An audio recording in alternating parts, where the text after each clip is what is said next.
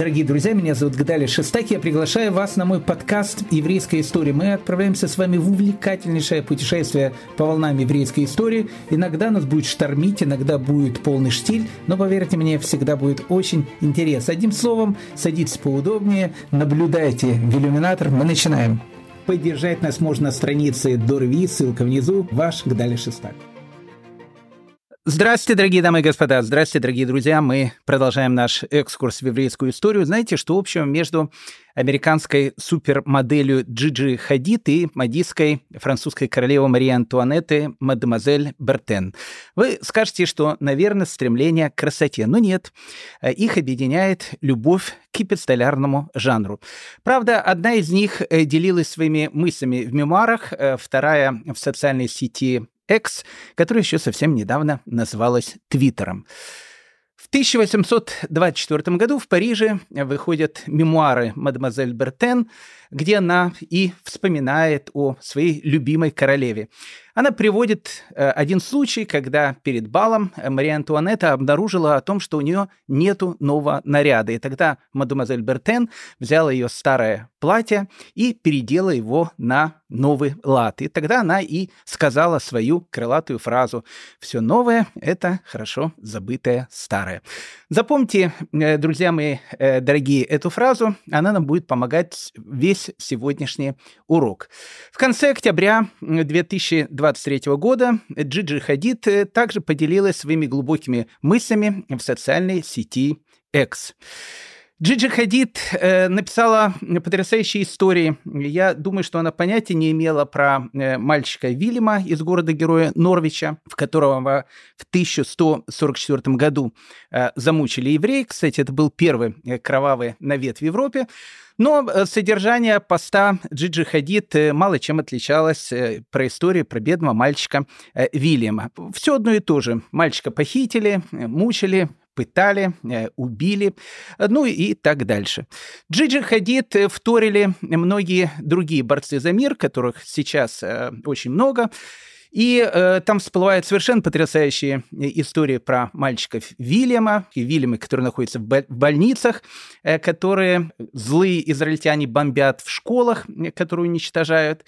Но так как все-таки, знаете, 21 век, э, не скажешь о том, что кровь берут и используют в МАЦУ. Поэтому новые технологии, э, искусственный интеллект и, э, соответственно, идеи уже совершенно другие. Поэтому кровь сейчас не берут, но вырезают органы.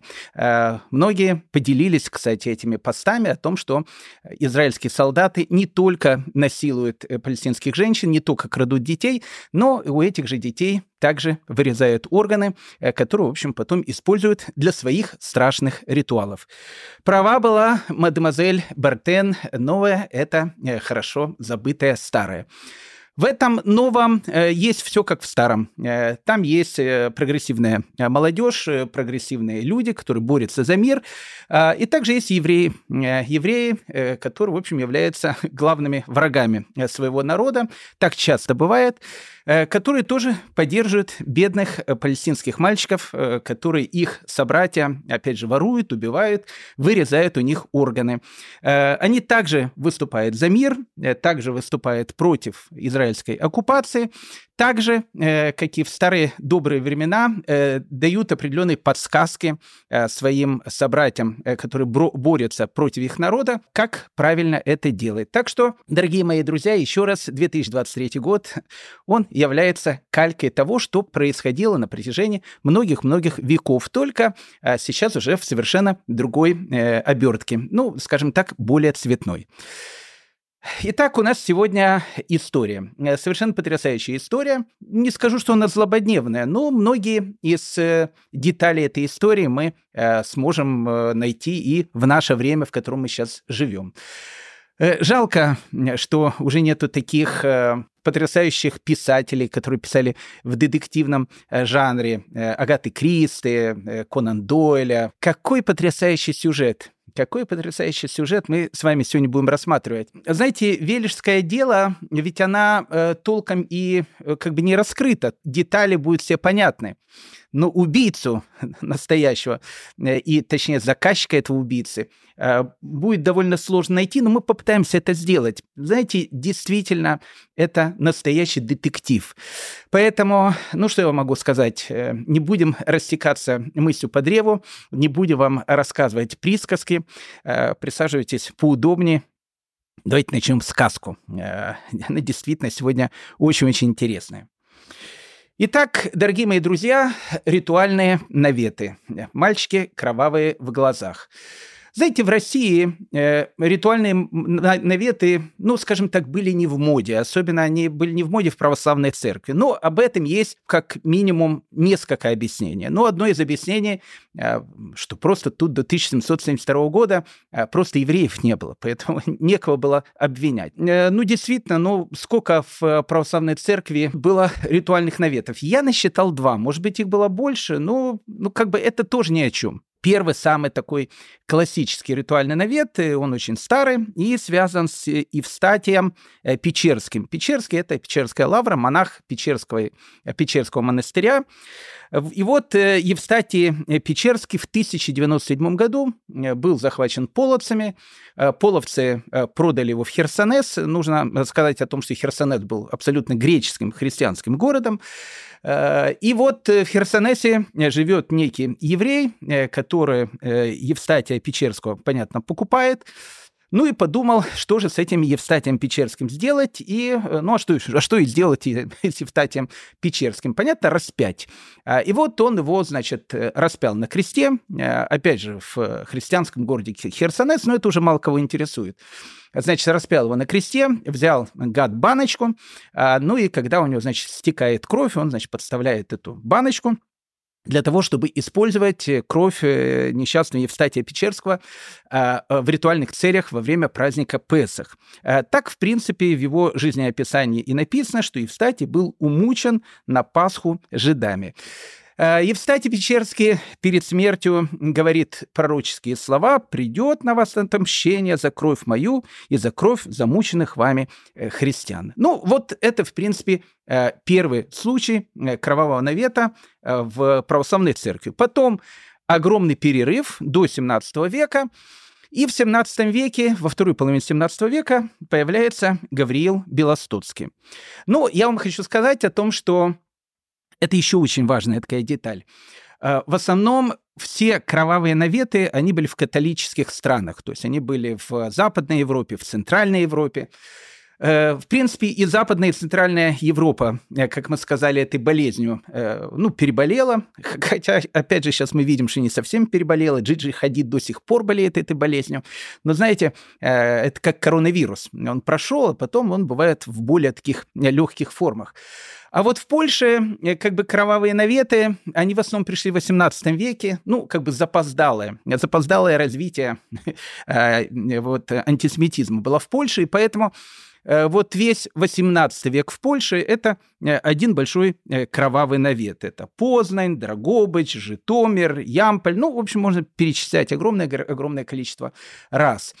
Э, интересно, что последний польский э, король, которого звали Сигизмунд Август, э, он открыто так и говорил, что, слушайте, хватит придумывать всякие бредни, только э, для одной причины, чтобы убрать своих конкурентов. Иногда действительно кровавый навет это была, ну, самая такая вот лучшая вещь э, убрать своего конкурента. Если у тебя конкурент, э, скажешь о том, что Рабинович там кровь, значит, палестинских детей, прошу прощения, христианских младенцев, значит, употребляет в ритуальных целях. Ну и, в принципе, все. Ну, вы скажете, ну, все, все. Ну, все, все в 18 веке, особенно в Польше, это была довольно жестокая вещь. Э, потому что в Польше пылали костры, э, в Польше, особенно не в больших городах, э, устраивались массовые казни. И чтобы вы понимали, что казни устраивались в духе Средневековья, хотя речь идет, в принципе, о эпохе, когда уже умер Ньютон, скончался Бах, и вот-вот родится Моцарт. В одном из описаний такого следствия написано, какая казнь должна быть применена к трем евреям, которых обвинили в кровавом навете. Мордух Янкелевич пусть будет живым посажен на кол, это нормальная вещь. Мошка Шмулевич пусть бу- будет ему отрезаны руки до локтей и ноги развесят на кольях, тоже нормально. Сберка Аврусова пусть дерут два, две полосы кожи, четвертуют живым, голову посадят на кол, а внутренности обмотает вокруг колев. Поэтому Э, шутки шутками, но, в общем, э, заканчивались эти шутки э, очень и очень печально. Поэтому мы сейчас вернемся, опять же, к Даниэлу Белостокскому, потому что он напрямую связан с чудом древнерусской архитектуры с собором Василия Блаженного. Прямая связь, я сейчас объясню именно как. Поэтому что я хотел просто сказать, что в основном э, идея кровавых наветов э, на территорию э, Российской империи и вообще даже православия появляться только под влиянием, ну, скажем так, польского э, национального э, характера, не, не общего, но того, что царило в Польше в XVIII веке, когда, в принципе, э, в России начинают говорить, а вы что, не знали? Они говорят, не знали. Ну, мы вам тогда расскажем. Поэтому вот, э, наверное, Евстакий Печерский, который был замучен в Херсонесе, это один случай. Второй, как я сказал, Даниэль Белостокский. Обратите внимание, Белосток – это что же э, территория Польши. Э, так вот, э, Гавриил Белостоцкий э, был похищен евреями, это понятно, даже известно, как звали этого еврея, арендатор Шутко. Но там уже, конечно, ну, история такая, знаете, то, что называется вилами на воде написано, в общем, как бы, ну, она неинтересная в, в таком фактологическом плане, потому что там огромное количество нестыковок, но это как бы мало уже кого интересует. В 1820 году э, Гавриил из Белостока официально был признан э, святым э, православной церкви, кстати, единственный святой э, православной церкви, который, в общем, замучен был жидами. Его мощи хранились э, во многих э, церквях. В основном, еще раз, это была Белоруссия, территория Польши, территория Прибалтики. В основном там этот культ был очень-очень известен. Кусочек тела, нетленного тела Гаврила из Белостока хранился, кстати, в соборе Василия Блаженного. Поэтому, когда в 1919 году советская власть закрыла собор Василия Блаженного, она его закрыла именно поэтому. Было написано о том, что в соборе Василия Блаженного э, практикуется буржуазный культ некого, значит, младенца Гавриила, э, замученного э, трудовой э, еврейской массой. Э, остатки э, Даниила Белостовского в 20 году попали в музей атеизма, э, ну и потом, в принципе, э, исчезли. Хотя, еще раз, на территории Белоруссии и в, в самом Белостоке до сих пор хранятся э, кусочки его э, нетленного тела. Так что, э, дорогие мои друзья, в основном вся вот эта вот, ну вот зараза, о которой мы говорим, она, конечно, приходит с территории Польши. Первые официальные кровавый навет на территории Российской империи. Это 1799 год, город Сена, Витебская область. Понятно, еще раз, это вот все территория Речи Посполитой, которая только-только присоединяется к, присоединяется к России. Э, там э, нашли в 1799 году около одной из харчевин э, женщину. Ну, как бы, так как еще не особенно привыкли к этим культам, поэтому сначала находят не детей, вот нашли, значит, женщину. Мертвая женщина недалеко от этой корчмы, Э, потом кто-то э, заявил э, из города Сены о том, что на самом деле он видел эту женщину в корчме, как она там сидела, пьянствовала, и потом, в общем, когда она вышла из корчмы и была найдена мертвой. Корчмой владели евреи, поэтому сразу завели уголовное дело, в котором было написано, что имеются основания народных слухов, что евреям нужна христианская кровь. Э, ну и тут сразу следователь Стуков э, попросил, э, ну как бы объяснить, действительно ли это так, еврея выкреста, которого звали Станислав Костинский. Ну, я вам сказал о том, что не только в 2023 году есть евреи-выродки, которые, в общем, как бы поддерживает, выступает против злодеяний вот этих вот самых жестоких израильских солдат, которые, в общем, маленьких палестинских детей вырезают у них органы и так дальше. Мы таких товарищей прогрессивных видим и в Соединенных Штатах Америки. Э, и тогда они были. Вот э, Станислав Костинский был, значит, один из таких товарищей. Выкрест. Э, когда следователь Стуков спросил Костинского о том, что ты же сам из этих, он говорит, да, да, конечно, из этих действительно ли у вас есть такое? А, и Костинский говорит, конечно, конечно, есть, говорит, такая книга, которая у нас называется «Сульхан э, Арух». Так и было написано в деле, не Шульхан Арух, Сульхан Арух. Я думаю, что Станислав Костинский уже сам забыл, как читается на иврите, но не суть важно. А, вот он скажет, что у нас как раз э, в Сульхан Арухе э, все это описано, как, значит, нужно вырезать органы, значит, у детей, значит, пить их э, там кровушку. И еще, говорит, у нас есть еще один такой выкрест, э, очень известный, которого зовут Ян Серафимович. Э, он стал, значит, польским монахом, он тоже написал потрясающую книжку, э, в котором э, описывают, как, в принципе, евреи используют кровь христианских младенцев. Прошу прощения, это 1799 год, год рождения Александра Сергеевича Пушкина. Ну, в общем, ни много ни мало. Уже там первые там люди во Франции там на воздушном шаре там полетели и так дальше. Ну, в общем, как бы, а тут у нас значит, кровавые наветы. Э, ну, так как в России э, кровавым наветам, еще раз, были не особенно э, привычны, когда дело начало как бы идти дальше, и вот следователь Стуков попытался его как-то развить, ему сказали о том, что Стуков, значит, перестань заниматься всяким бредом, ищи настоящих убийц этой женщины, и, в принципе, на этом все и закончилось. А пропаганда э, Джиди Хадид и других э, борцов за мир, она начинает э, распространяться, и в основном это переводы э, с польского языка на русский язык. И вот уже в начале XIX века на русский язык переводятся такие потрясающие бестселлеры, бестселлеры, как «Обряды жидовские», басни Талмудовые от самих жидов узнанные. Кстати, и басни Талмудовой от самих жидов узнанные э, совершенно потрясающая книга. Там э, написаны э, многие, кстати, приметы, э, о которых, ну, как бы любой э, польский крестьянин э, слышал от э, своего ксенза, э, ну, и как бы и русскому читателю об этом знать э, было тоже э, неплохо. Кстати, тоже послушайте, э, сейчас декабрь, вот-вот январь, э, надо, в общем, быть осторожным. Э, и так написано в баснях Талмудовых, написанных, что Господь насылает в январе в еврейскую еду кровавые капли, евреи их употребляя, тут же умирают. А на христиан они совершенно не действуют. Поэтому, если вы в начале января увидите у себя в еде э, христианские, э, значит, кровавые капли, если нас слушают не евреи, кушайте на здоровье. Если нас слушают евреи, очень будьте осторожны, потому что от них обычно умирает. Э, в, опять же, в начале 19 века бестселлером становится книжка, кстати, перевод с греческого языка, «Опровержение еврейской веры», там, в принципе, э, приводится некое теологическое обоснование, зачем же евреям э, употреблять кровь и, в общем, использовать органы.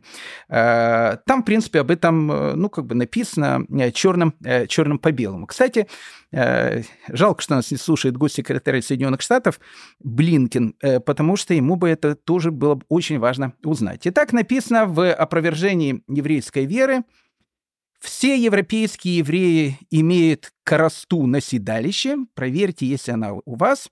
Все азиатские имеют на голове паршу. Все африканские черви на ногах, а американские, э, Блинкен, слушайте, а американские болезнь глаз, то есть страдает трахомой, из-за чего безобразны и глупы. Э, так вот, э, в этой самой книге написано, что так как у евреев э, есть огромное количество разных заболеваний, и понятно, из-за чего они возникают, из-за того, что распяли Сына Божьего, и поэтому, ну, единственное средство, как от этого можно излечиться, это кровь христианских детей. Обратите внимание, именно детей, потому что, ну, вот этот первый случай в Сене 1799 года, они действительно, ну, как-то, ну, ну, не туда попали. Женщин обычно не употребляют, обычно все-таки это мальчиков. Э, так, в общем, э, дело начинает распространяться, и распространяется еще раз она на территории, где очень много католиков, где очень много э, там польского населения, польского, литовского населения. Весной 1816 года в Гродно ну, появляется наш классический, нормальный, уже то, что называется, ритуальный навет, потому что там все как положено, правда, с одним минусом перед Песохом э, нашли э, мертвой девочку. Обычно почему-то мертвых находят мальчики, но вот в Гродно э, было именно так. Э, э когда в 1816 году э, нашли девочку, э, тут же была проведена э, экспертиза, и в Гродно был еврей-выкрес, унтер-офицер Павел Савицкий. Это привет э, американским э, евреям-анархистам, э, которые, значит, тоже поддерживают все эти вещи, который подтвердил о том, что что э, сам-то он вышел, значит, из евреев и э, многое поведал э, гродненским, э, значит, обывателям. Э, он сказал о том, что на самом деле в каждой еврейской общине находится такая стиральная машина. Кстати, Павел Савицкий, наверное, был изобретателем э, стиральной машины. Это, кстати, надо э, подумать, может даже статью написать. Э, он скажет, что в каждой нашей еврейской общине находится такая большая бочка. Э, в эту большую бочку э, кладется, значит, ребенок. А потом, э, ну, происходит все как в стиральной машине. Значит, эта бочка, она так трясется очень-очень сильно, надо долго ее трясти, можно порошочек туда даже там бросить. И вот, когда она там трясется, значит, открывается эта бочка, э, от, от ребенка уже эта кровавая масса, а потом, значит, она разливается в бутылки, э, потом разливается по маленьким чашечкам, рассылается по разным общинам. А, ну и вот, в принципе, так у нас э, у евреев положено, так сказал э, унтер офицер э, Павел Савицкий о э, э, смерти палестинских детей в Газе, у которых вырезают органы. Ну, как бы решили в Гродно о том, что на самом деле обнаружили, обнаружили вот именно вот эту вот страшную кровавую секту, Отправили запрос в Петербург, но в Петербурге в 1816 году им ответили, что заканчивайте ваши нелепые сказки, и ищите настоящих убийц. Потому что, еще раз, в Петербурге э, не были знакомы с кровавыми наветами, и все это воспринималось как какой-то средневековый бред. Э, император Александр I э, для того, чтобы как-то прекратить э, то, что перешло по наследству от Речи Посполитой уже в Российскую империю, пишет указ, что запрещает обвинять евреев в умершвении христианских детей без всяких улик по единому предрассудку, что якобы они имеют нужду в христианской крови. Поэтому Казалось бы, сам император сказал, перестаньте заниматься всяким бредом, э, тут он будет непопулярен, и казалось бы, что э, можно на этом, э, в общем, как бы и заканчивать наш рассказ. Но, как мы понимаем, борцов за мир всегда было много, и всегда, вот, если что-то, особенно если речь шла о конкурентах и так дальше, Э, всегда нужно было иметь этих мальчиков в кровавых глазах. И вот тут как раз начинается наша история которую, как я сказал, как жалко, что Агаты Кристи сейчас э, нет в живых. Ну, напишите в комментариях, кому можно из э, современных э, ну, писателей, которые пишут, взять и, в общем, дать этот рассказ. Тут пишут Кингу. Не, не, Кингу навряд ли, потому что Кинг пишет фильм ужасов. Тут тоже будет ужас, но это именно детектив. Это, знаете, это Агата Кристи, это вот эти там 10 негритят или сколько у нее там было, афроамериканцев. Прошу прощения прощения. Так вот, в 1822 году э, в городе Героя Велиш, город Велиш, он э, сейчас находится в России, в Свердловской области, но до 1772 года он находился на территории э, Великого княжества Литовского, которое, понятно, входило в государство, э, которое называлось Речь Посполитой. Поэтому э, большая часть населения города Велиш это тоже были католики, которые, в принципе, так или иначе выросли на этой культуре. Так вот, в 1822 году э, на летние э, каникулы, там отпуск, приезжает Велиш, известный петербургский художник Александр Орловский. Александр Орловский был э, по национальности поляк, он, ну, как бы он полностью вырос в Польше, а потом он э, приехал в Петербург, э, стал художником, кстати, известным художником. О нем даже вспоминает Пушкин в «Руслан и Людмиле». Он таки пишет «Бери свой быстрый карандаш, рисуй Орловский ночь и сечу». Ну, не, не, не, не случайно ночь и сечу, потому что Александр Орловский в основном рисовал батальные сцены. У него есть очень много изображений там казаков, э, э, которые там обычно такая сечь, там бой и так дальше. Ну, он был популярным художником, скажем так, в первой половине XIX века. И вот Орловский приезжает Велиш, и э, священник Ксенс местного католического значит, собора попросил его о том, что, ой, как хорошо, что к нам приехал художник, э, не могли бы вы нарисовать нам картину, а мы бы ее так вот повесили э, там на стену, э, значит, костела, ну, в общем, чтобы людям было, и людям красиво, и пропаганда, и, ну, как бы, и ну, стена у нас, знаете, белая, как-то чем-то ее надо завесить. Ну, Орловский говорит, а почему бы не нарисовать? А что за картина? Э, они сказали, нарисуй нам картину, которая будет называться «Жиды высаживают кровь из тела замученного ребенка. Ну, Орловский сказал, ну, конечно, а почему бы и нет? Он же сам из тех, которые, это так называемой прогрессивной части человечества, которая там за мир борется. И вот он рисует совершенно потрясающую картину, как жиды, э, прошу прощения, так написано просто, высаживают кровь из тела, значит, замученного ребенка. Э, ну, для достоверности, а еще раз, Александр Орловский хороший художник, он решил сделать так, чтобы, ну, вот всем было понятно. Он прямо, знаете, как Рембрандт э, в, в этом «Ночном дозоре». Всех, кого изобразил, э, изобразил, ну, вот э, ту, ту группу, которая ему и заплатила. Нарисует, значит, нас, э, там, добровольцев, э, «Ночного дозора». Э, и вот кто больше заплатил, тот, значит, так более явно выглядел там. Меньше заплатил, был, значит, на заднем плане. Кстати, Потом против Рембранта было огромные-огромные скандалы, потому что были те, которые заплатили много, а он их там, в общем, в середочке где-то нарисовал. Так вот, Орловский, э, так как был, худ, э, в принципе, духовным учеником Рембранта, решил, значит, э, в виде евреев, которые, значит, высаживают кровь у христианского младенца, э, нарисовать э, местных велишских, ну и других евреев, которые, в общем, жили в округе. Ну и как бы все было понятно. Человек, обычный крестьянин, проходя, значит, мимо костела, видит эту потрясающую картину и говорит, о, Рабинович, о, говорит, о, Хаймович, все, говорит, знакомые лица, все понятно.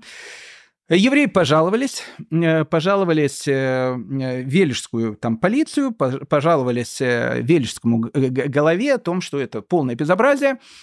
Картину сняли. Тогда монахи, возмущенные, сказали о том, что Александр Орловский, они просят ему нарисовать еще одну картину, еще даже еще более такую большую, потому что первая была маленькая. И Орловский, он тоже возмущенный, тоже картину сняли, а, рисует еще большую картину, картину опять, значит, вешают на костел, Евреи возмущаются. Ну, тут прогрессивная часть велишского э, общества, она э, пожаловалась, вышла, значит, на демонстрацию э, 300-тысячную со словами о том, что отныне э, никаких, значит, э, картин снимать мы не будем, потому что это правда, и нечего нам, то, что называется, руки э, выкручивать. А, ну, в общем, в принципе, так оно и произошло. Это был э, февраль 1823 э, года. А, а вот в марте 1823 э, года в этом самом Велидже, через месяц после того, как повесили эту потрясающую картину, в принципе, начинается наша история. Жила-была в Велидже молодая девушка, ну, она была чокнутая, ее назвали юродивая, ну, она вообще была, ну, то есть психически она была чокнутая. Ну, еще она э, пила, очень много пила, то есть пьянствовала. Э, и вот это, значит, молодая девушка, которую звали Анна Еремеева, э, в марте 1823 года начала ходить, значит, по улицам Велиджа и, как положено у Еродивых, причитать и говорить различные предупреждения, которые должен услышать каждый житель Велижа. Она рассказывала о том, что ночью ей приснился страшный сон, э, просто ужасный сон. Во сне она увидела архангела э, Михаила, который ей и сказал те ужасы, которые должны вот-вот произойти. На еврейскую Пасху, сказал архангел Михаил, э, евреи похитят одну святую христианскую душу, и убьют эту христианскую душу в большом каменном доме, э, который находится на рынке. Э, ну, нужно сказать о том, что архангелы э, у евреев, там, Михаэль, Габриэль и так дальше, они вот, ну, как GPS действуют, и поэтому действительно э, был дан э, вот точный адрес, где это все будет происходить. Большой каменный дом на рынке, а на рынке был только один большой каменный дом, который принадлежал Мирке Арансон, поэтому, в принципе, было понятно, где будет найдена замученная еврейская душа. Ну, как бы, ну, слушали, там, чокнутая, чокнутая, там, говорила, говорила что-то. И вот наступает праздник Песах, и во время праздника Песах Оказывается, что в семье отставного солдата Емельяна Иванова и его жены Агафии пропадает э, сын, которого зовут Федя. Э, Федя был маленький мальчик, трехлетний мальчик Федя. Он пропадает. Ну, мама э, Агафья Ивановна, она, Иванова, она, в общем, там вся в горе, ищет ребенка, бегает по Велиджу, э, нигде его не может найти. В общем, ну, трагедия, трагедия. И тут, значит, э, в дом к Емельяну и Агафье Ивановой приходит э, еще одна, значит, героиня нашего э, повествования, Мария Терентьева. Мария Терентьева в деле, ее дается характеристика, опять же, в, в судебном деле написано, написано, что она была распутная, вечно пьяная нищенка. Вот, значит, приходит распутная, вечно пьяная нищенка Мария Терентьева, в дом э, Ивановых и говорит о том, что э, она гадала на воске и знает, где находится их ребенок. А их ребенок находится в каменном доме на рыночной площади в, у еврея Мирки в погребе. Ну, так как до этого Аня Еремеева за месяц до этого, э, она уже предупреждала то, о чем говорил Архангел Михаил, и тут э, вторая Э, Мария Терентьева, только-только, значит, отойдя от белой горячки, говорит о том, что, значит, в доме у, значит, Мирки Аронсон в погребе и находится этот ребенок. Ну, никто, понятно, к Мирке Аронсон не пошел, а вот через два дня э, ребенка действительно нашли. Нашли в лесу, и местный врач сказал о том, что солдатский сын рассудительно был замучен. Ну, то есть его, э, он не просто умер, его действительно убили. Э, ну и как бы ну, есть ребенок, которого, соответственно, убили, поэтому нужно э, проводить следствие. Так как весь Велиш, э, он был уже взбудоражен, особенно, скажем так, э, католическая часть э, населения Велиджа, э, Картина, э, ну, прекрасная эта картина Александра Орловского, она висела, значит, на костеле, все ее прекрасно видели. Все прекрасно помнят пророчество Анны Еремеевой, э, и все прислушиваются уже к словам алкоголички Марии Терентьевой. Э, и, в общем, люди начинают требовать провести обыск в подвале э, Большого каменного дома Мирки Арансон на рыночной площади.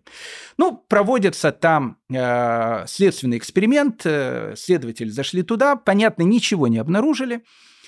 Э, дело начинает приобретать все более и более угрожающий характер, решили это дело передать Витебск. Ну, Витебский, еще раз, э, люди э, сидят уже с новой российской администрацией, они не очень знакомы с этими всякими кровавыми наветами, поэтому Витебские как бы на все это дело дали, значит, следующую рекомендацию. В случае смерти солдатского сына предать воле Божией – всех евреев, на которых гадательно возводилось подозрение в убийстве, оставить свободными от всякого подозрения, солдатку Терентьеву за блудное житие предать церковному покаянию. Ну, в общем, все было понятно. Ребята, значит, перестаньте морочить голову. Терентьева, э, значит, ее в э, отрезвитель. Э, за распутное ее, значит, житие священник должен с ней поговорить. И, в общем, хватит всякие там бредни нам разводить. И, казалось бы, на этом дело из Вележа можно закончить. И действительно, практически два года э, уже никто и не помнил о этом маленьком несчастном мальчике э, Федоре, который действительно убил кто-то. А, следствие, кстати, проводилось, э, никого не нашли, ну, в общем, как бы и э, дело, то, что называется, поставили на полку. И вот 1822 год, два года спустя, Александр I едет из Петербурга э, на юг. Э, ну, еще раз, нужно э, сказать о том, что э, Александр веет в, Каган, в, в Таганрог, и в Таганроге он, кстати, э, вот-вот уже скоро умрет. И, э, ну, в общем, как бы все знают всю эту историю. 1825 год, Александр I умирает, потом вот-вот будет восстание декабристов скоро. Ну, все знают историю. И вот он, значит, едет на юг, в сторону Таганрога.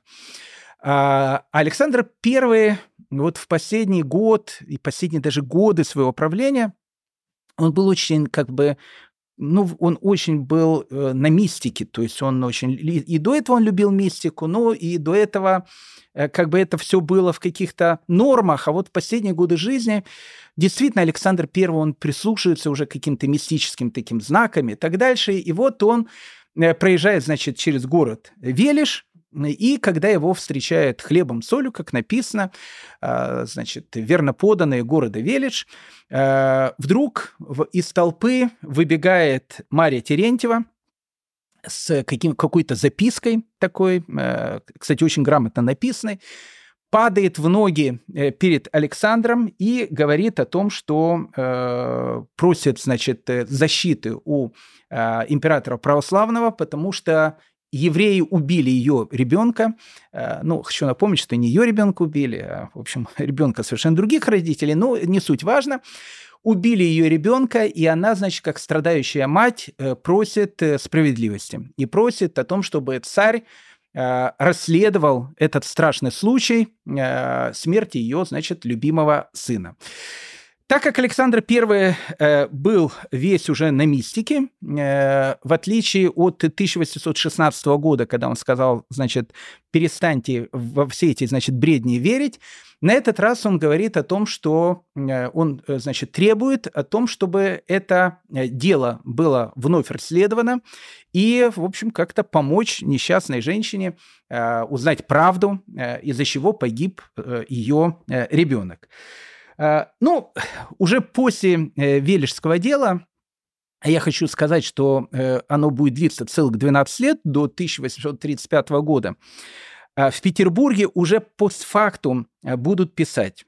Сей обдуманный вымысел не мог принадлежать Терентьевой, женщине, праздно шатающейся и преданная пьянству и разврату. Ну, это было абсолютно понятно, потому что Терентьева была, ну, абсолютно безграмотная такая женщина. Очевидно, был какой-то сговор, в деле незримо участвовали разные заинтересованные лица, и Терентьева оказалась лишь их использователем. Ну, так будет писать уже постфактум в 1835 году, а вот в 1825 году об этом еще никто не знал. Ну, император сказал расследовать, э, значит, дело нужно расследовать. И э, дело э, поручается э, местному Шерлоку Холмсу, надворному советнику Страхову. Ну, и имя-то какое? Страхов.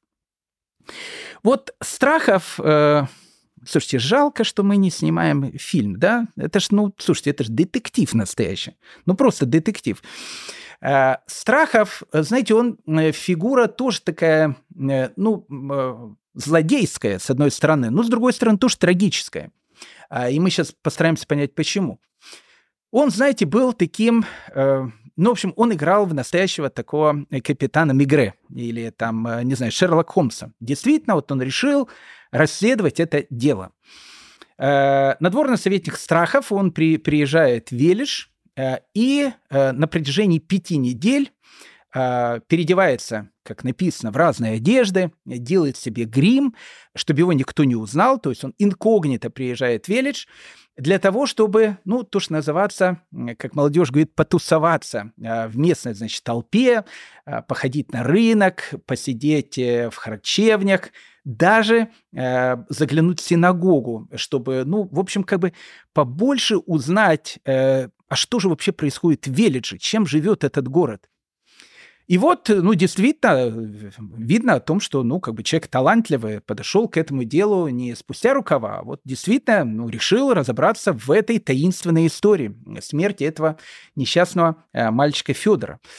Э, и вот он, значит, крутится по Велиджу, говорит с одним, говорит с другим человеком и познакомился с неким польским учителем, у которого он сказал, э, спросил, а вот что он думает по, э, по этому делу. И польский учитель э, сказал, ну, слушайте, ваше превосходительство, ну, ну что тут гадать? Весь Велиш об этом знает. Ну, как бы евреи замучили, как обычно, Соединенные Штаты вмешались там, и все эти вот вещи, а, вся организация Объединенного Велиджа об этом, значит, прекрасно знает, как это все прекрасно, как это все происходило. Но Страхов, еще раз, он хотел быть объективным. И он говорит, слушайте, я, это все, значит, разговоры, откуда информация. И, значит, этот э, э, польский учитель дает ему книжку, э, которая называется «Злость жидовская». Но книжка была написана на польском языке, а э, надворный советник Страхов польского языка не понимал, и тогда учитель сказал, что ничего страшного, вы приходите ко мне, ваше превосходительство, я вам буду переводить эту книгу на русский язык. И вот э, он переводит э, книгу э, монаха Пискульского, кстати, единственный, наверное, герой, который пишет э, всякие гадости не еврейского происхождения.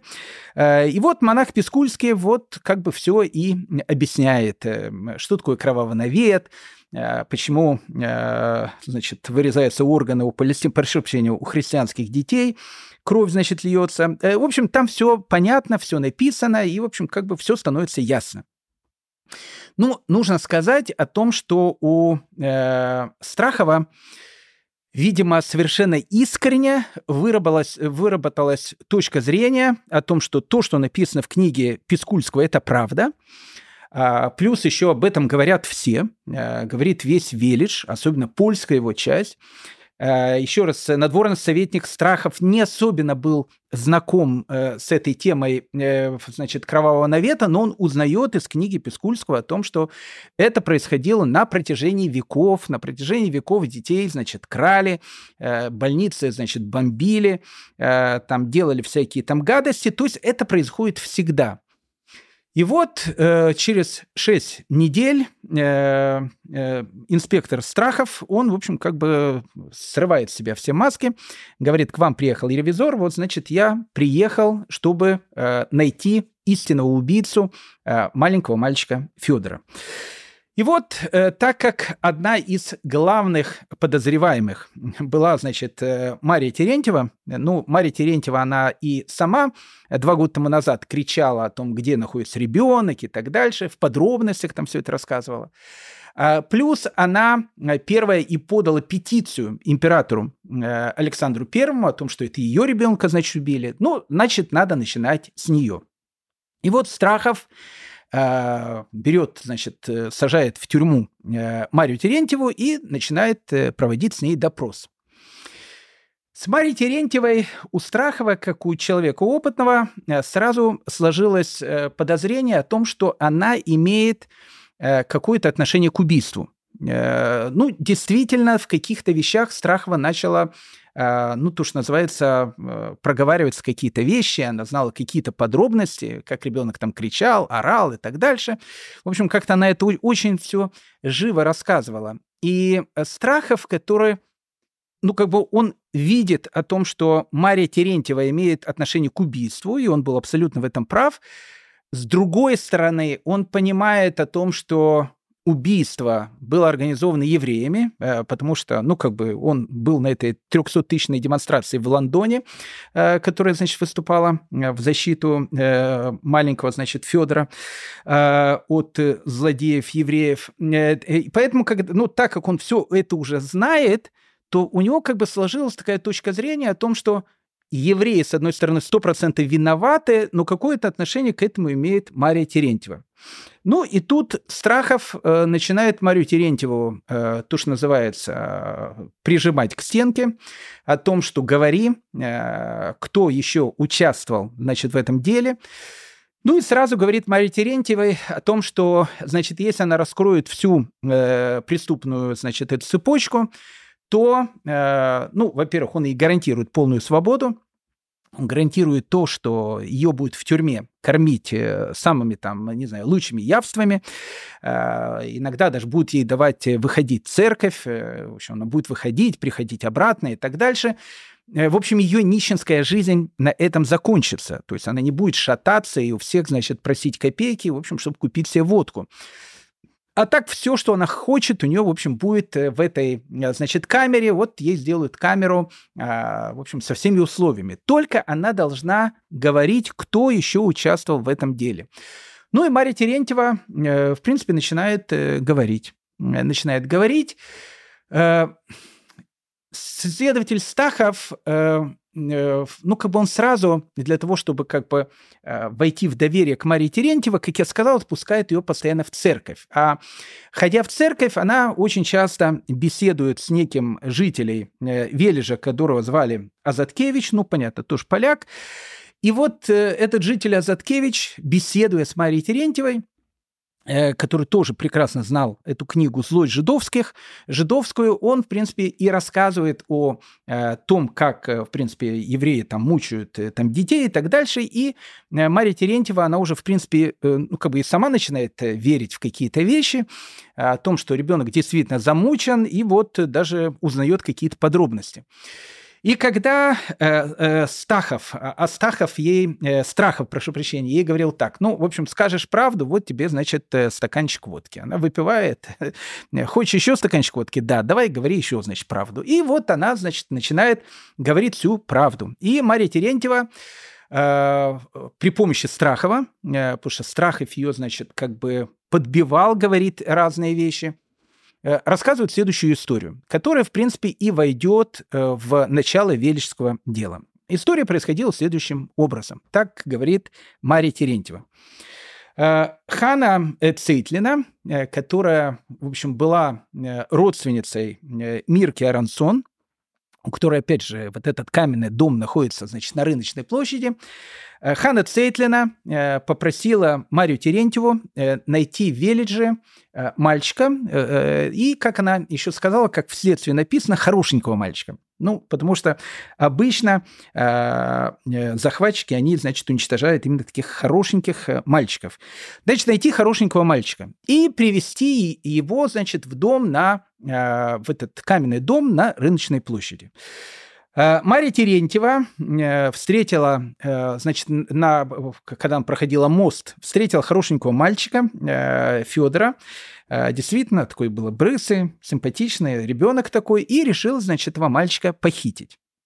Э, она приводит, значит, этого мальчика Федора э, в этот большой каменный дом Мирки Арансон на рыночной площади. Хана Цейтлина ей дала 2 рубля серебром, Э, а потом, значит, э, она пригласила Марию Терентьеву и еще нескольких, значит, христианских женщин э, для того, чтобы они, в принципе, поучаствовали в этом процессе, и каждому из них будет, в общем, заплачена хорошая сумма.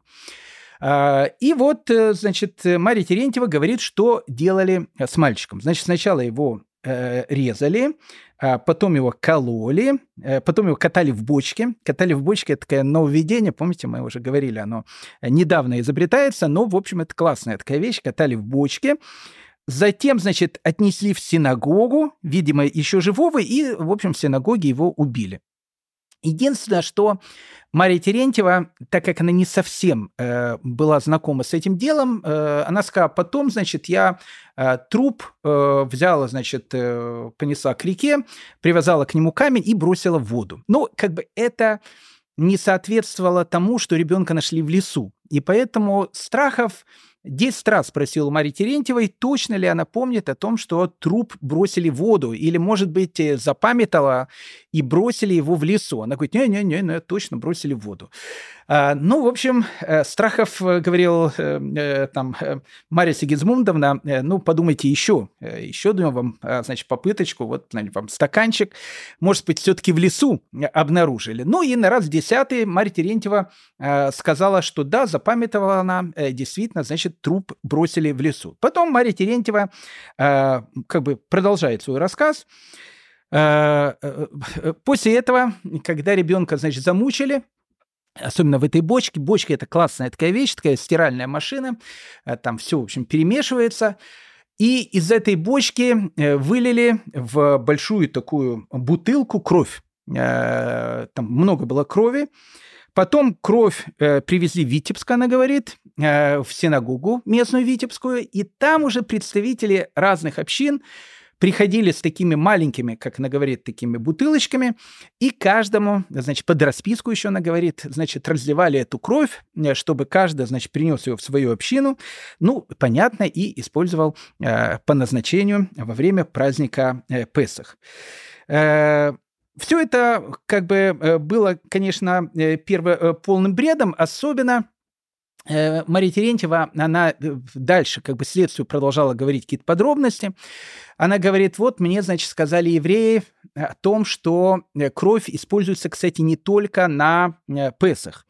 Э, она сказала, что Цейтлина ей лично сказала о том, что все, значит, еврейские дети рождаются слепыми, и для того, чтобы они видели, их глаза нужно обязательно помазать кровью. Поэтому кровь, она, понимаете, она в иудаизме имеет не просто сакральное, она имеет ну, очень важное такое значение, потому что во-первых, она используется на Песах, а во-вторых, э, ну, как бы евреи все будут слепыми, если не помазать свои глаза кровью. Э, Джидит Хадид, если ты нас слушаешь, вот, вот тебе, кстати, еще одна вещь, э, что делают, значит, э, в Газе э, бандитские израильские солдаты. То там органы, органы, а зачем органы?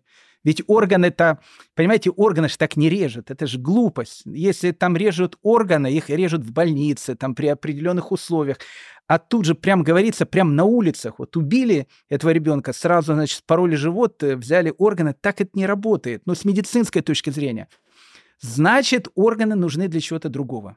Вполне вероятно, э, может быть, э, потому что американские евреи, э, как было написано, слепые, у них трахома, поэтому они безобразные и глупые, поэтому надо им, в общем, глаза, значит, помазать, чтобы они лучше видели. Смех смехом, но Страхов, понимая о том, что, в принципе, он попал, то, что называется, на золотую жилу, не просто на золотую жилу, то есть он обнаружил откуда то, что называется, ноги растут, э, взял и заключил в тюрьму 40 э, э, вележеских евреев. Ну, во-первых, заточили как минимум три семью, семьи. Заточили полностью семью Аранцонов, семью Берлиных и семью э, Цейтлиных. Их не просто посадили в тюрьму, их еще заковали в кандалы и, в общем, посадили в одиночные камеры. И начинается следствие. По этому следствию э, нужно было уточнить, почему, как и зачем э, произошло это страшное злодеяние. Ну, тут сразу, конечно, ну, если бы это писала Агата Кристи, да, э, тут сразу, конечно, ну, видно нестыковки. Я понимаю, что э, страхов, э, кстати, я, я уверен по всей этой истории, я причем несколько книг про э, Вележское дело, я, я уверен, что страхов, он, ну, он действительно поверил в эту версию, и плюс э, вот эта вот э, э, Мария Терентьева, она действительно, ну, было видно, что она действительно участвовала в убийстве этого ребенка. То есть для Страхова вот эта вот картина, она уже как бы сложилась в голове, и, а знаете, есть такие люди, которые вот если вот что-то решат, их ну вот невозможно сдвинуть с места. Вот он прав, и, в общем, и все. Но тут э, э, инспектор Страхов, я бы сразу же сказал несколько нестыков, нестыковок. Ну, первая нестыковка. Если евреи тайно хотели убить ребенка, зачем они использовали алкоголичку Терентьеву, ну, просто алкоголичку, которая ходила, значит, по всему э, там городу, э, пьяная, все это, значит, знали, трепалась разные вещи. Зачем надо было брать ее? Это был первый вопрос, совершенно непонятно. Ну, хотели украсть Федора, но взяли бы, э, как ну, израильская авиация, грухнули по больнице, ну, как обычно. Ну и, и все. Зачем, зачем вот это вот нужно было? Э, и второй вопрос был тоже непонятный. Э, ну, как бы, если они украли этого ребенка, э, зачем они его просто так выбросили в лесу, зная о том, что его просто так найдут? Ну, в общем, либо евреи дурные, ну, понимаете, в книге-то было написано, что страдают трахомой американские евреи, поэтому они безобразны и глупы. А это-то были не американские евреи, это-то были евреи местные, из Вележа. Поэтому казалось, тут тоже вот какая-то странная вещь. Но э, э, дело дошло до Витебска, а Витебский генерал-губернатором был человек, которого звали Николай э, э, Хованский. Ну, нужно сказать о том, что Николай Хованский я не скажу, что он был героем войны 12 года, но он участвовал в войне 12 года. Э, ну вот генерал э, Николай Хованский, э, человек был, скажем так, нордического такого склада, и ну, пишут о нем характеристику, опять же, это пишет его современник, не еврей, понятно, воспоминания о Николае Хованском. Ну, понятно, с кем мы имеем дело. Князь Хованский был человеком не без достоинств, но имел такой тяжкий нрав и так горячился в картах, что многие от него бегали. С, некоторыми, с некоторым образованием, заключавшимся наиболее в знании многих языков, он был всегда пустейшим человеком в мире, почти безумным, преданным всяким распутствам и пьянству. Ну вот это, э, значит, э, генерал Хованский, которые, опять же, распутство, пьянство и э, Страхов, э, следователь Страхов, который приезжает в Витебск и который, в принципе, э, Николая Хованского убеждает о том, что на самом деле он обнаружил какую-то ну, страшная вещь. Это страшная вещь, это прям как коронавирус. Он обнаружил какой-то, ну, начинает обнаруживать какой-то всеобщий еврейский заговор – о котором еще пока в России неизвестно, но о котором в Европе знали на протяжении веков, и, ну, как бы нужно что-то делать. И Хованский понимает о том, что дело серьезное, и посылает э, донесение в Санкт-Петербург. А в Санкт-Петербурге уже совершенно новый император э, Николай I. Мы чуть дальше познакомимся с этим человеком. Э, ну, скажем так, э, для евреев, если сравнить Александра I и Николая I, Александр I был ангелом. Николай I был ди- дьяволом, то, что называется, воплоти. Ну, мы потом с ним познакомимся. Не случайно Пушкин о нем так нелестно отзывался. Так вот, Николай I, получая из э, э, Вележа э, известие о том, что там, значит, происходит какое-то безобразие, и об этом пишет не какой-то придурок, а пишет Николай Хованский, генерал Хованский, еще раз, человек, полиглот, знающий много, множество языков, пишет о том, что обнаружилось какое-то очень-очень важное дело. Николай I пишет, так как оное происшествие доказывает, что жиды оказываемые, за оказываемую им терпимость их веры употребляет во зло, то в страх и пример другим жидовским школам, ну, жидовская школа имеется в виду синагога, э, вели же запечатать впредь до повеления, не дозволяя служить ни в самих сих школах, ни при них. Ну, то есть э, вещь, она абсолютно понятная. Так как э, жиды, пишет э, Николай I, за то добро, которое им дается, убивает, значит, э, наших э, детей, э, то, в общем, во время следствия Вели же нужно закрыть все жидовские школы, то есть имеется в виду синагога. И вот э, э, в августе 1826 года перед Рошашаной э, Вельже начинается самое страшное. Опечатали абсолютно все синагоги. Из синагогов, из синагог вынесли все свитки Торы. Не просто закрыли и опечатали все синагоги Вележа. А, и не просто вынесли все э, свитки Торы и хранили их в полицейском участке. Забрали у евреев абсолютно все книги, потому что считали, и инспектор Страхов об этом говорил, что каждую книгу нужно проверить, потому что он как ему кажется, вот он нашел вот, вот, вот еще немножко, и он найдет э, корни э, этого всемирного спрута, э, всемирного этого заговора. Они вот-вот-вот уже.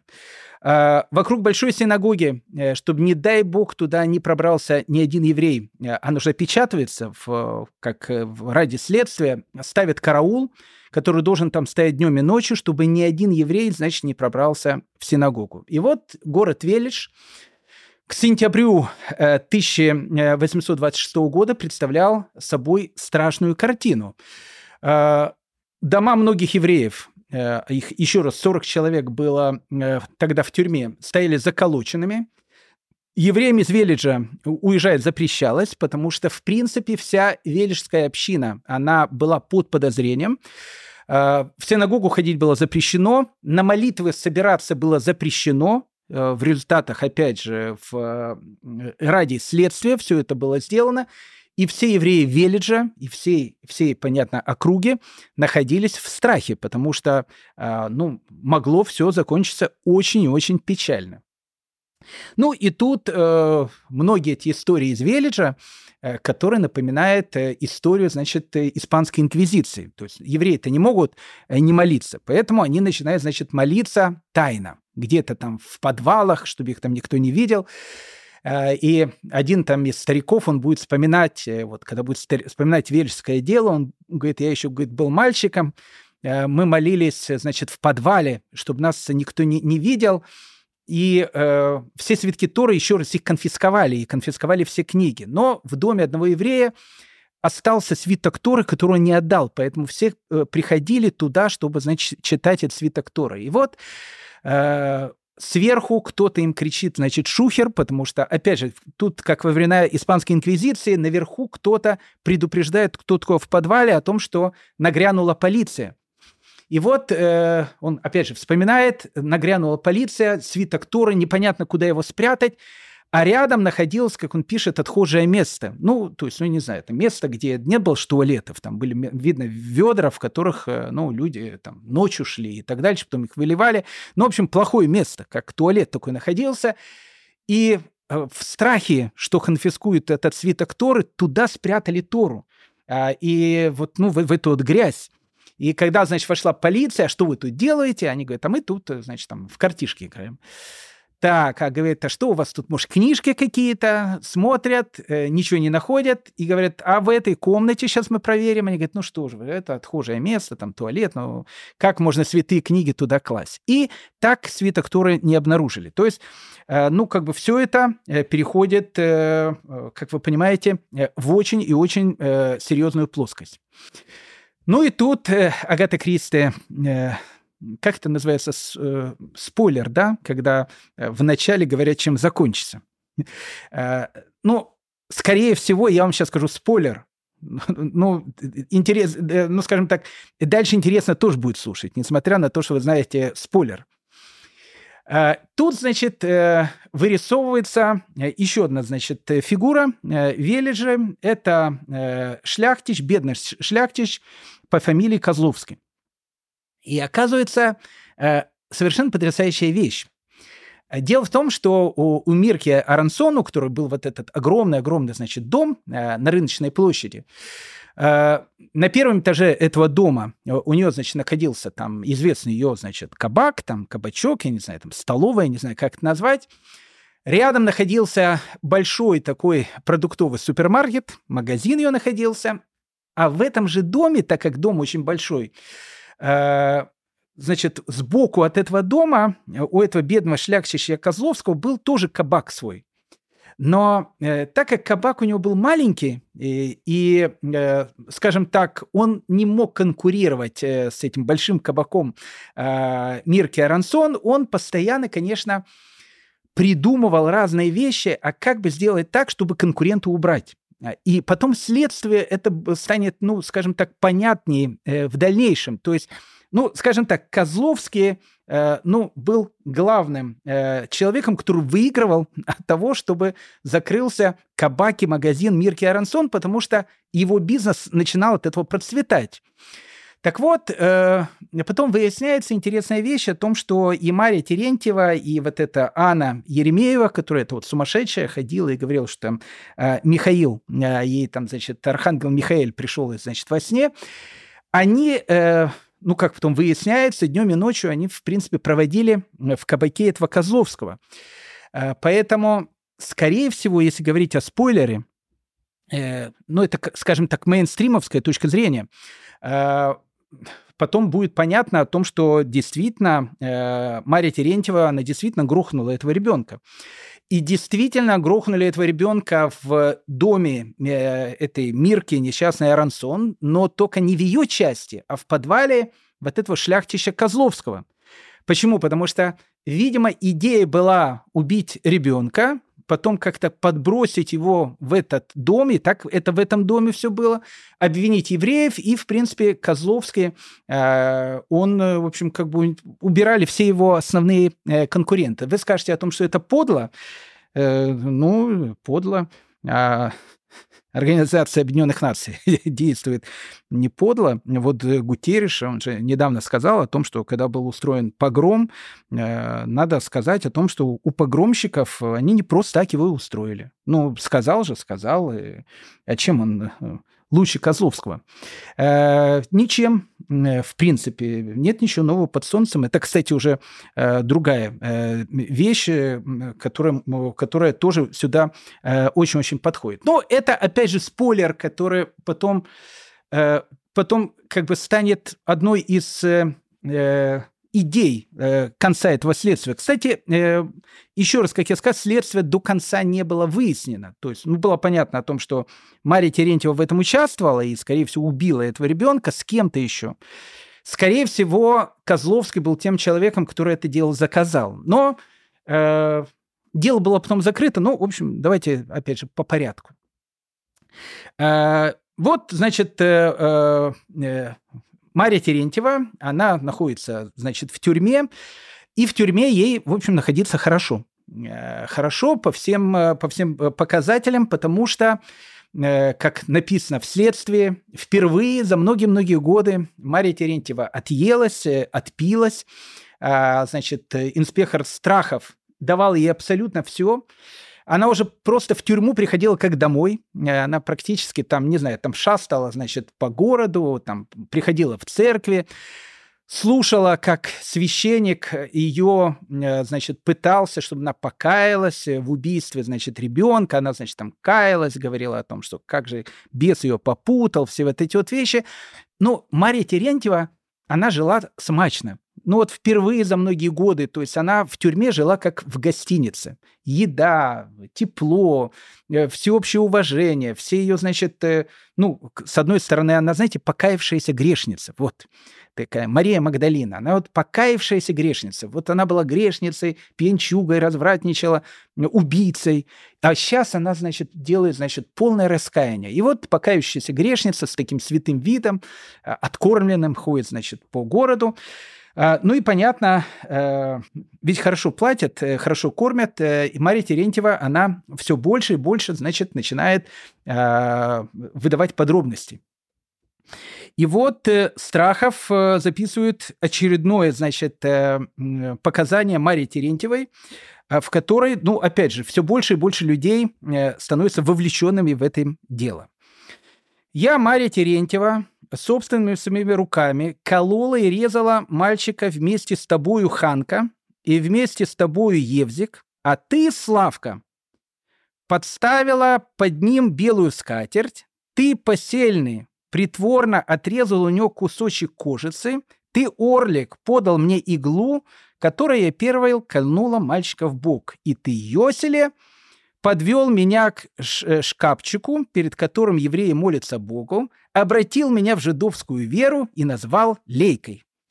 Ты, Руман, заставил меня перейти через жидовский огонь, и поставил на горячую сковородку ноги. Ну, э, э, тут э, уже Мария Терентьева, она, э, ну, так как она рассказывает, она уже подробности рассказывает. Ну, понятно, теперь ее уже зовут Лейка, потому что, значит, жидовскую веру, значит, перевели.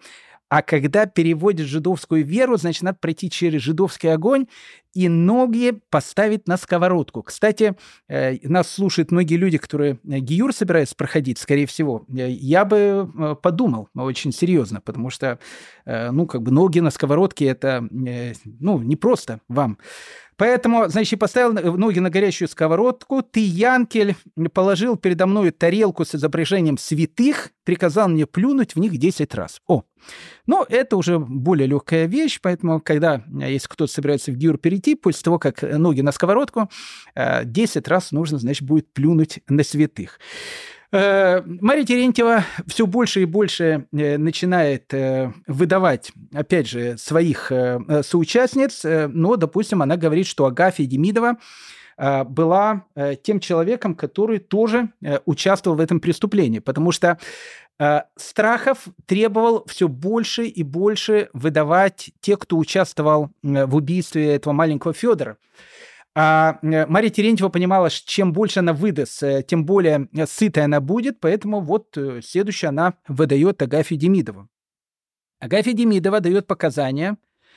Лучше дать себя зарезать, лучше безмолвно пропасть и принять кнут, нежели признаться в том, чего не знаю. Хоть два, хоть три года продержите меня в этом деле, а правда, криг, а правда кривду перетянет. Вот маги, мам, а, Агафья э, Демидова была одна из немногих, которые, опять же, русских женщин, которые обвинили, которая сказала, что не буду подписывать эти вещи. Это была неправда. Одна из заключенных, она оговорила себя, но потом э, у нее настолько было страшное угрызение совести о том, что она, в общем, оговорила себя в каком-то полном бреде, что она повесилась э, в, в тюрьме. Ну и тут, в принципе, начинается, э, в общем, разные идти э, страшные вещи в самой тюрьме. В тюрьме еще раз сидят 40 евреев. Среди них были пожилые люди, которые, соответственно, умирают. Умирают не только пожилые люди, но и молодые. Держали их в ужасных условиях. Их даже запрещалось по-человечески хоронить. То есть вот эти тела их выставляли на улицу перед тюрьмой, и вот эти несчастные э, евреи Вележа, которые там сидели по домам и боялись, в общем, там э, выйти даже из дома, потому что иди знай, э, что будет, потому что всю, весь город обвинили в, в том, что э, он причастен к этому страшному злодеянию. Э, в самой тюрьме происходили ужасы.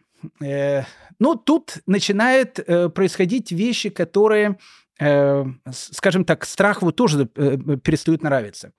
Ну, к примеру, Мария Терентьева, ведь она же говорила о том, что вот когда, значит, зарезали этого ребенка, тело его там потом, значит, сначала в воду, он сказал, выбросили, потом в лес, ну, в общем, мы это все проходили. А из тела взяли, значит, большой такой бидон или бутылку, как она говорила, огромную, ну, бидон, скажем, а, и, в общем, наполнили его кровью, Потом сама Мария Терентьева его, значит, принесла в Витебскую синагогу, где ее, как мы сказали, разливали по маленьким бутылочкам, которые, значит, шли в разные общины. Э, кстати, к нам в общину, э, к сожалению, до сих пор, ну, еще полгода до Песха не дошла такая бутылочка. Так вот, в общем, разливали по этим бутылочкам.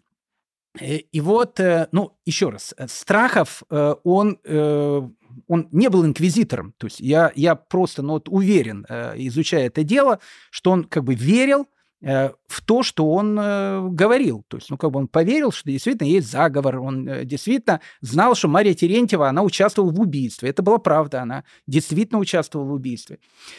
И в Витебске надо было опознать, значит, тех людей, которым она передавала, э, передавала эти бутылочки. А она сказала имена, потому что, ну, как бы сам Страхов ей подсказывал. Ну, он знал там э, лидера Фитебской общины, говорил там, может, и Рабинович передавала? Она говорит, да, да, да, да, вот Рабиновичу, да, да, вот. Он пишет, там, Рабинович передавал там.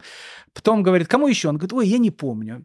А, может быть, этому Капселенбогину передавала? Этому, ну, рыжему такому. Она говорит, да, да, да, точно, Капселенбогину, рыжему. Да, да, вот ему, значит, передавала.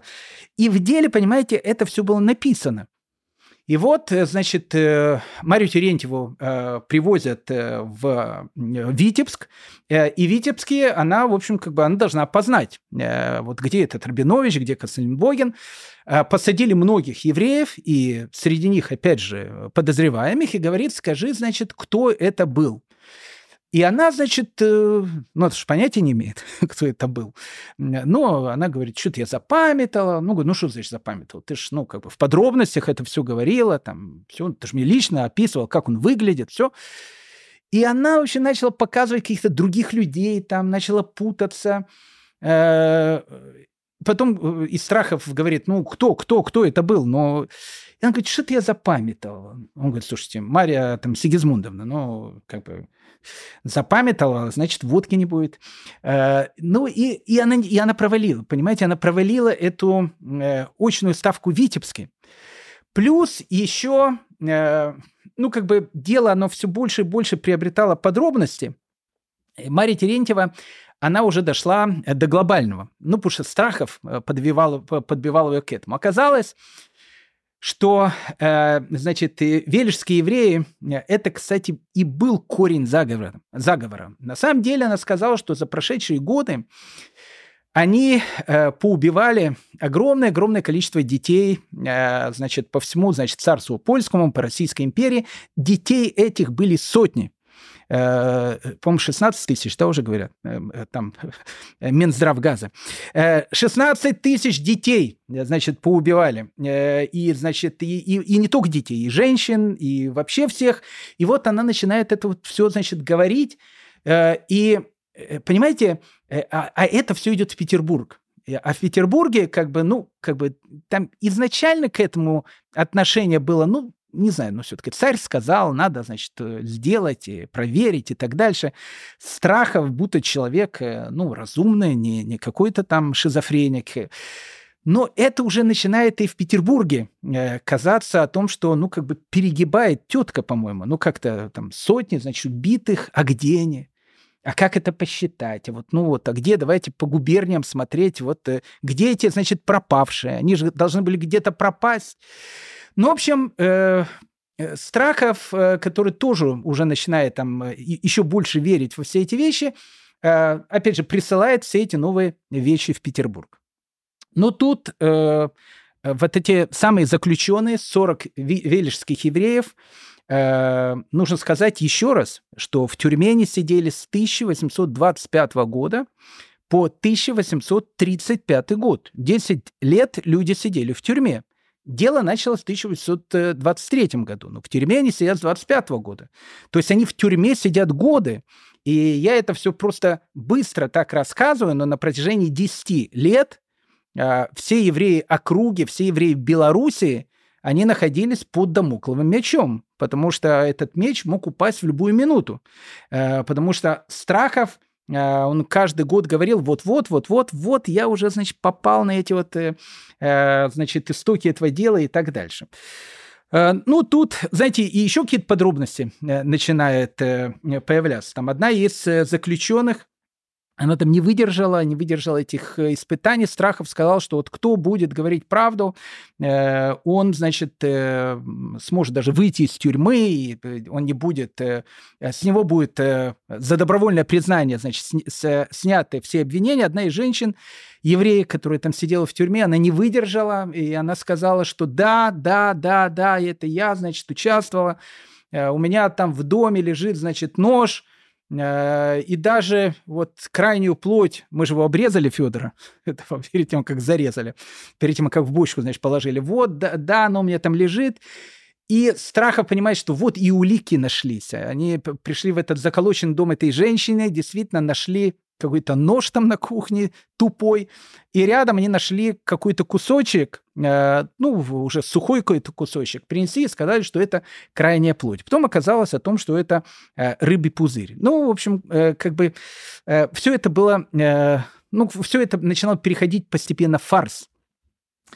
А евреи, которые сидели в тюрьме, э, большая их часть, э, мужественно выносили все эти страдания – Э, Меламед Хайм э, Хрипун, он э, отправлял на бумажных таких вот каких-то обрывков записки э, евреям Виллежа. И на одной из этих записок, которая, кстати, была к делу потом приклеена, потому что нашли ее, он писал «Бегите по всем местам, где рассеян Израиль, и громко кричите «Горе нам, горе!» Пусть жертвует жизнь, пусть взывают к Всевышнему, знайте, что замыслы их простираются далеко. Они хотят, Боже, сохрани, истребить весь народ Израиля. Ну и тут, конечно, э, мы говорим о э, в тех э, ужасах, которые были. Нужно буквально 2-3 слова сказать о заключенных, которые находятся в тюрьме. Дочь Мирки Арансон, ее звали Славка Берлин, то есть она была из семьи Берлинов, то есть одна из семьи, которых там сидела. Она потеряла, вот за эти 10 лет, потеряла своего мужа в тюрьме, он умер, потеряла жену своего сына и потеряла мужа дочери. То есть, ну, как бы там сидели семьи, и вот она уже потеряла трех членов своей семьи. И вот эта Славка Берлин, она э, сказала о том, что, знаете, я уже все потеряла, что у меня было, поэтому вы меня можете мучить, вы меня можете убивать, э, делать там все, что угодно, но я буду говорить в лоб о том, что это все ложь, и все вы будете за это наказаны, и Всевышний за всю эту ложь, э, в общем, вам сполна за это даст, и э, со Славкой Берлин ничего невозможно было сделать, потому что она перешла тот уровень, когда она уже не боялась совершенно ничего. И страх в ее боялся. Ее боялся, потому что никакие угрозы, никакие вот э, запугивания, которые были, на нее не действовали. Еще один человек, который там был, это был Нота Прутков. Э, он, э, у него даже возникла идея о том, что то, что происходит тут, об этом должны знать все. Э, он сделал подкоп, потрясающая вещь, опять же, я же сказал, фильм надо делать. Сделал, значит, подкоп, вышел к реке, взял лодку, доплыл до Витебска, и Витебский сразу пришел в местную прокуратуру э, со словами о том, что вот я, значит, еврей э, из Вележа, который сидел в тюрьме, происходят там страшные вещи. Его тут же, понятно, схватили, э, отвели, значит, Вележ, побили, значит, плетьми за побег. И несколько раз Нота Прутков пытался убежать из тюрьмы, и, в общем, опять его возвращали обратно. А, ну, тут э, как бы э, фарс, он уже переходит в свою финальную как бы стадию. В, в начале 30-х годов в город приехал некий выкрест, которого звали Антон э, Грудинский. Ну, как мы видим, выкресты, эти, которые Капитолий берут, они у нас постоянно. Значит, Антон Грудинский. Э, Антон Грудинский, этот э, выкрест, приехал в Велиш, ну и Страхов э, с ним познакомился, и э, он ему говорит, что знаете что, вот вы как-то крутитесь на одном месте. Вот если вы хотите, я вам готов показать эти книги, которые вы ищете, где написано все про кровавый навет, вы абсолютно все об этом узнаете э, за определенную плату. Э, Страхов говорит, э, сколько ты хочешь, сын мой. Он говорит, я хочу много, потому что, смотрите, эти материалы очень серьезные, это тайные материалы. И Страхов сказал, что хорошо, сколько ты хочешь, мы тебе дадим, э, но ты нам должен действительно показать, вот откуда они все это черпают. И э, этот Антон Грудинский сказал о том, что принесите мне все их книги. И они приносят книгу, он э, просмотрел их так внимательно, берет одну книгу, самую большую такую, там написано в следствии, самая большая книга, и говорит, ну, давайте, э, ваше превосходительство, записывайте. Вот, значит, тут, э, в принципе, все и написано. Вот, ну, вот просто перевожу. Тут написано о том, э, значит, как нужно резать горло. Э, тут написано о том, что когда, э, значит, горло порезали и кровь спустили, там надо кровь, чтобы она спустилась, потом, значит, режут, значит, сам труп режут потом, потом проверяет его органы, ну и он говорит, там прям написано, ну, слушайте, записывайте, я прям читаю, что тут написано. Вот, вот, пожалуйста, в этой книге все написано. Из страхов он понял, что все, он раскрыл. Он раскрыл этот заговор, э, у каждого еврея дома находится эта книга, он у Грудинского, э, Грудинского спрашивает, а у многих евреев есть эти книги, он говорит, в каждом еврейском доме. Они есть везде, эти книги, они вот просто живут этими книгами. Из страха все, он понял, вот дело оно уже раскрыто. И он пишет огромное донесение в Петербург и присылает эту вот таинственную книгу, в которой он говорит, в принципе, все написано, и, в общем, дело можно закрывать. А, ну, в Петербурге, э, которым тоже уже, в принципе, начинает э, надоедать все вот эти вот вещи, э, они решили взять, ну, как бы местных христианских экспертов, своих, ну, перепроверить, действительно ли там написано, как резать горло, как там э, сцеживать кровь, как там резать внутренности, э, там проверять. Э, ну, и им сказать, да, да, да, да, да, действительно, тут это все написано. Это же, говорит, Шульханарух. Правда, это все написано э, по поводу того, как скот резать. Это ритуаль, ритуальное, то, что называется шхита. Э, и, и вправду, когда режут э, там животное, там кровь должна скапать. Потом есть такой человек, его зовут Минакер, он проверяет все органы. Да, это Шульхан, это Шульхан Рух, он действительно в каждом еврейском доме, тут действительно это все написано только про скот, не про людей. Ну и тут, конечно, э, из Петербурга э, Велиш пришло страшное письмо этого Страхову о том, что, э, слушай, хватит морочить там людям голову. И Страхов понимает о том, что, ну, все. То есть он как бы... Это провал был страшный. Этого Антона Грудинского, значит, в, в тюрьму на основании чего вы солгали, хотел, говорит, заработать. Ну, написано, что его, значит, э, в солдаты сразу забрили, забрали, значит, в солдаты этого Грудинского, и Страхов не выдержал. Э, сердечный приступ, инфаркт, он умирает. Ну, то есть он то есть было видно о том, что вот вся его вот эта вот концепция, она ну просто рухнула. Ну и тут, э, э, как говорится, ну э, не все же прошу прощения, Джиджи Хадид и э, там 300 тысяч э, в Лондоне выходят на демонстрацию. Ведь 100 тысяч-то вышло, и э, говоря о том, что это все бред, о том, что то, что говорят, это все, э, ну, кого вы слушаете, все вот эти вот вещи. 100 тысяч человек же вышло.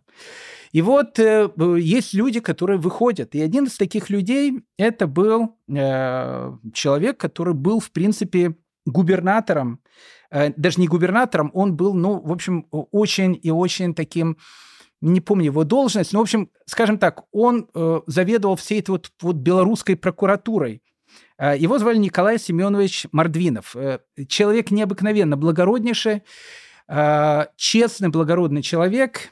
Кстати, Пушкин о нем в свое время сказал, что Мордви, в Мордвинове заключает, Мордвинах заключает в себе одном – всю русскую оппозицию, так как он на нем сказал.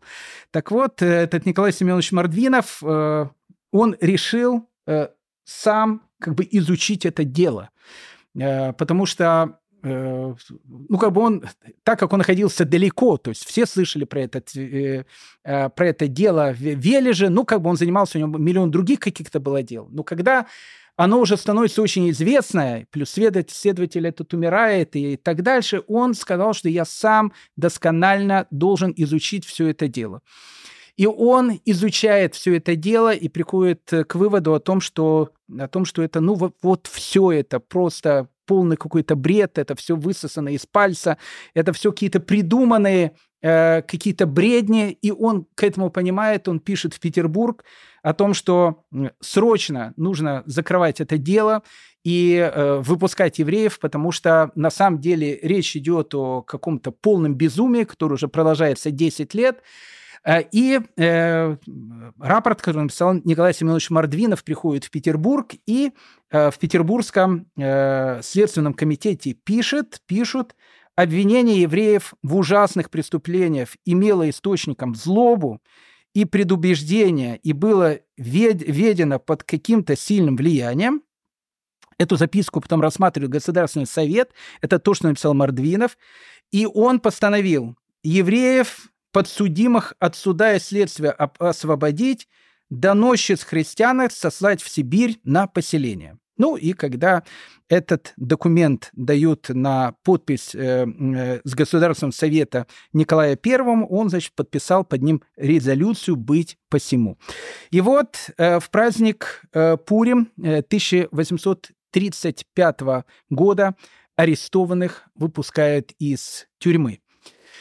Э, не просто выпускают из тюрьмы, а в этот э, день э, открывают синагоги. А тогда Пурим был в конце зимы. И вот 10 лет были синагоги закрыты. 10 лет евреи не могли приходить в свои синагоги. В этот день, вот в день Пурима, им из полиции возвращают все свитки Торы. И вот они подходят к этой большой центральной синагоге. И они видят, что пройти-то туда тоже уже невозможно, потому что там все в снегу, никто этот снег не убирал. И люди, э, как пишет в воспоминаниях, вот эти несчастные евреи Вележа, они руками э, собирают этот снег, чтобы сделать дорожку, по которой можно будет пройти в э, их любимую синагогу на праздник Пурим. И они входят в праздник Пурим, они входят в эту синагогу, которая почти 10 лет стояла в полном запустении, вносят эти свитки Торы. И это, конечно, был огромный праздник. Э, надо сказать о том, что э, многие-многие годы э, у евреев Велиджа праздник Пурим, он всегда ассоциировался с этим чудесным освобождением евреев, которые 10 лет просидели в тюрьмах по этому страшному велиджскому делу. Интересно о том, что в Велидже был даже свой обычай когда э, в конце э, праздника там Пурим, когда читали Мегалат Эстер, э, говорили о том, что будет проклят Аман и будет благословен Мардыхай, они все добавляли всегда фразу «и да будет Мордвинут помянут к добру». Мордвинов – это Николай Сергеевич Мордвинов, который, в принципе, э, адмирал, граф, э, который, в принципе, своим благородством он закончил это страшное, страшное вележское дело. Поэтому, дорогие мои друзья, вот вам история злободневная, очень злободневная, страшная, очень страшная. Но, как мы видим, в каждой такой истории добро, оно всегда побеждает зло. Поэтому мне очень-очень хочется поверить, что и спустя многие годы, ведь оно-то началось в 1823 году, ровно 200 лет тому назад. У нас в этом году мы отмечаем 200-летие Вележского дела. Я надеюсь, что спустя 200 лет, э, слава богу, и у еврейского народа есть э, ну, больше сил, чтобы противостоять этому безумию. И среди народов мира, слава богу, мы видим э, намного больше этих мордвиновых, э, благородных людей, которые, которых тогда были, может быть, немного, но сейчас их действительно очень-очень много, и мы это видим и чувствуем. Это был, э, была еврейская история. Э, продолжение, дорогие мои друзья, в следующей серии. Спасибо всем огромное, что э, вы были со мной на этом уроке. Всех вас обнимаю, ну и до следующих встреч. Дорогие друзья, в следующий раз мы продолжим наше увлекательное путешествие по волнам еврейской истории. Желаю вам всего самого доброго и хорошего. Ваш Гдаля Шестак.